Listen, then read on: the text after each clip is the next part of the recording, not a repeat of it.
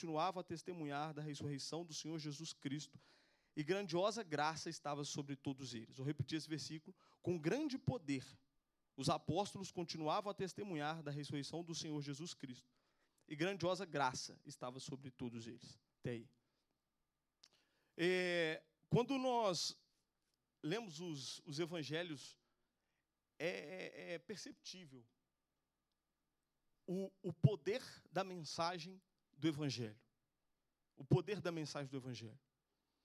E às vezes, é, de certa forma, eu percebo, eu vejo que, num, vamos colocar a igreja no geral, às vezes não tem um entendimento de quão relevante é o poder da mensagem. Né?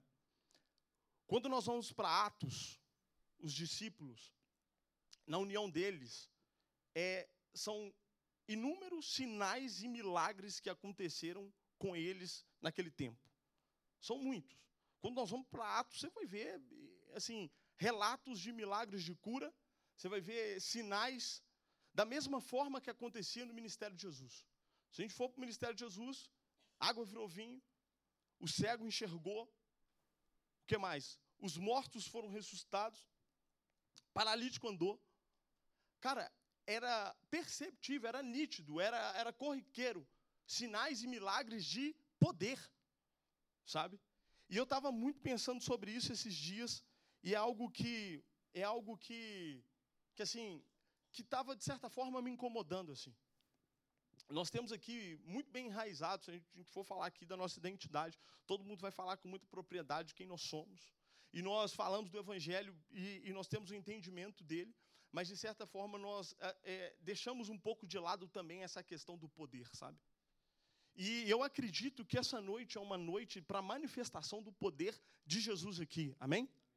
Essa noite não é mais uma noite, não é mais uma reunião, mas é uma reunião para às vezes a gente ter dificuldade de acabar. Nós não podemos é, entrar culto e, e sair de culto, e às vezes o poder de Deus é algo eventual no nosso meio. Não pode ser eventual. Não pode ser uma coisa que às vezes acontece em janeiro e às vezes vai acontecer daqui dois, três meses ou anos. A gente não pode é, é, trazer e perceber a cura como algo assim, cara, é, meu Deus, olha como que isso aconteceu. Cara, porque isso já foi feito. Isso já tem o, nós já temos o acesso. Nós já temos o acesso, já está já, já tá na minha mão, já está na sua mão. E esse poder, cara, eu acredito que essa noite, esse sábado, é um sábado de nós vermos aqui, de forma prática, de forma clara, o poder da mensagem do Evangelho. Amém? Esse sábado é para isso. Eu nem quero estender aqui, eu quero que seja mais prático do que teórico. Eu já falei aqui em outras vezes que eu, quando eu entrei na faculdade, é, é, é muita teoria, né, cara? Você está na faculdade, teoria o tempo inteiro, cara. Você tem que anotar, você tem que perceber aula, é, é isso, aquilo. Seu caderno vai ficando ali cheio de teoria, cara.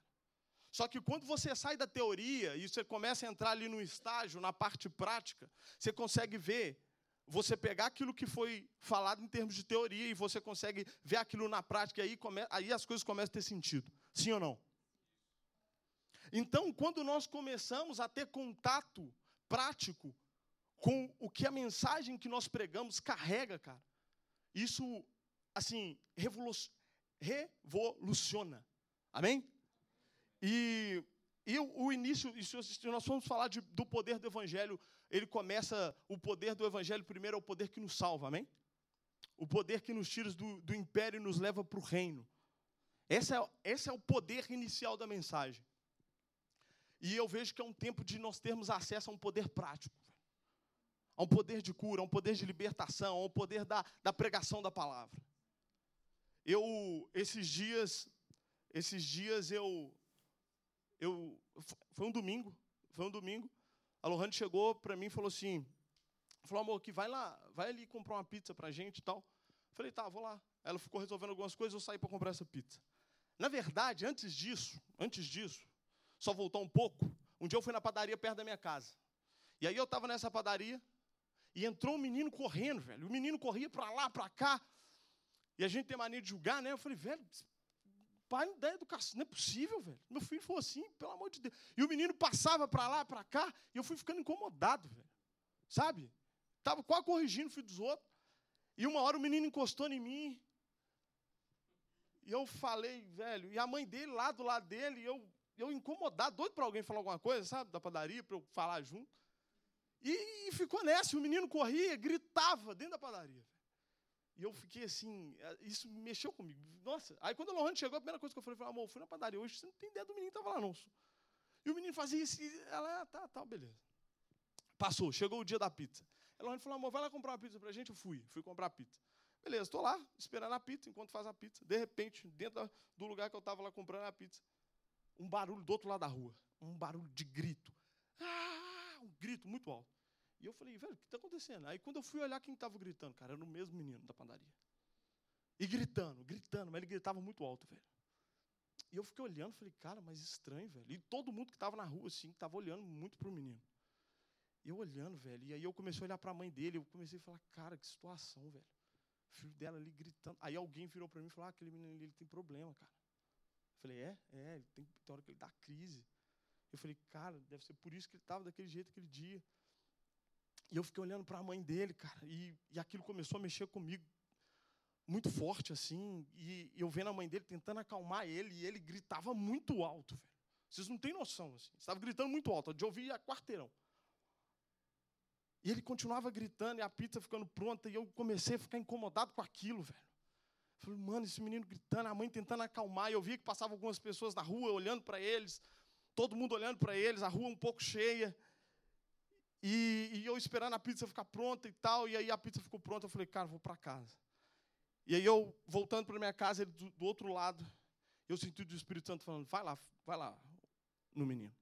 O menino gritando, velho, todo mundo olhando, eu falei, Espírito Santo, velho. Eu com a pizza na mão. E aí quando eu vi, eu, quando eu vi, eu já estava atravessando a rua. Aí eu cheguei com a pizza na mão lá, a mãe tentando falar com o menino, o menino gritava chorando, gritava chorando muito alto. Falei assim, licença, eu posso fazer uma oração por vocês? Qual que é o nome dele? Aí ela me falou o nome dele, eu falei, posso orar? Ela falou, pode. Cara, e ele gritando muito, velho. A única coisa que me veio de orar, eu falei, vem Espírito Santo. E eu falava sobre o nome dele.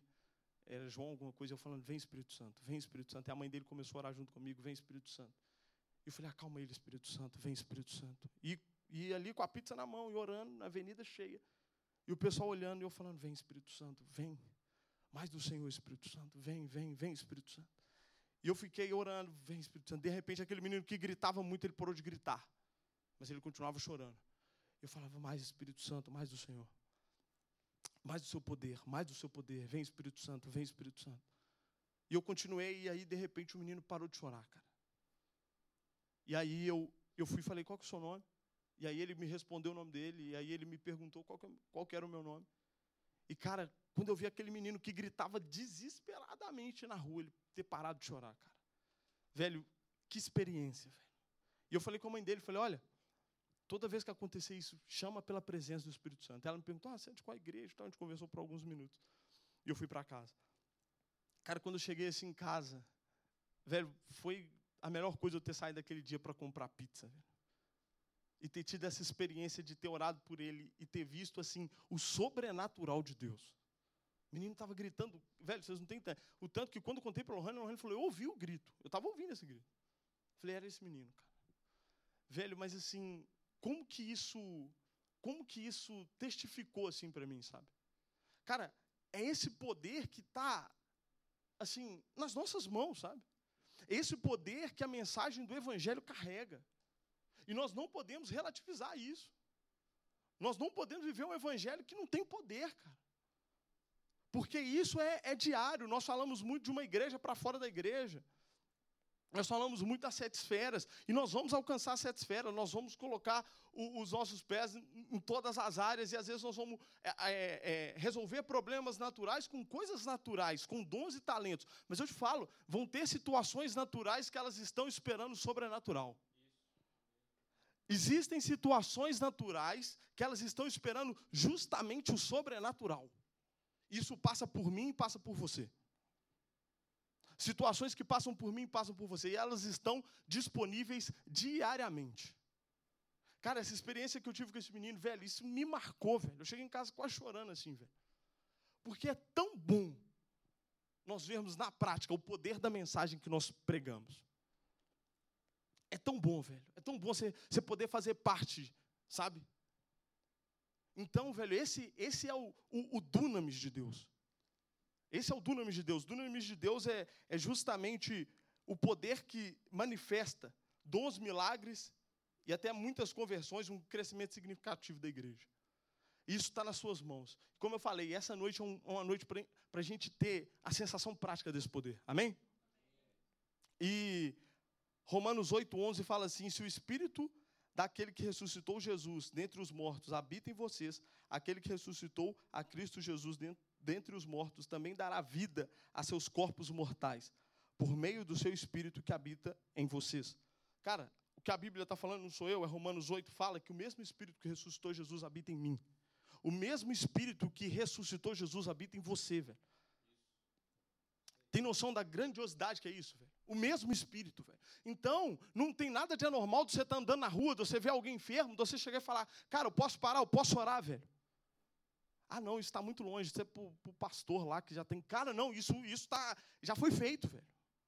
Só que às vezes a gente vive um, um evangelho um pouco tímido. Às vezes a gente vive um evangelho um pouco, assim, deixa a prática para outro. Ou um evangelho até um pouco confortável. Mas eu te falo, velho, é um tempo da gente se expor para a mensagem e para aquilo que ela carrega.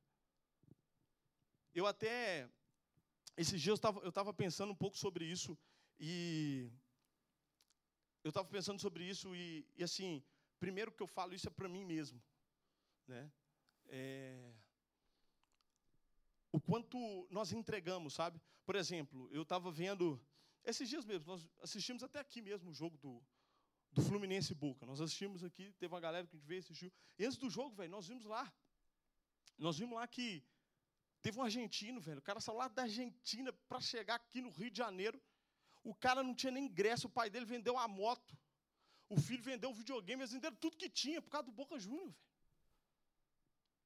O cara vendeu tudo que tinha por causa. Sabe, um, tá tendo um show de uma cantora internacional aqui no Brasil, velho o calor que tá, tinha gente acampando na fila, velho, para assistir. Nada contra, velho, nada contra. O meu time, meu time não está muito bem atualmente. Até não sei até quanto está hoje, mas não está bem, vive uma situação apertada. Mas 2018 eu lembro, último título, último título do Cruzeiro. Último título do Cruzeiro, assim, porque Série B não conta. Então, último título do Cruzeiro 2018. Eu lembro, velho, que eu fui pro jogo. Fui assistir o jogo, cheguei, era sete horas da manhã em casa. Véio. Meu pai estava fazendo café quando eu cheguei. Nada contra, velho. Você curtir seu time, você curtir uma banda, nada contra.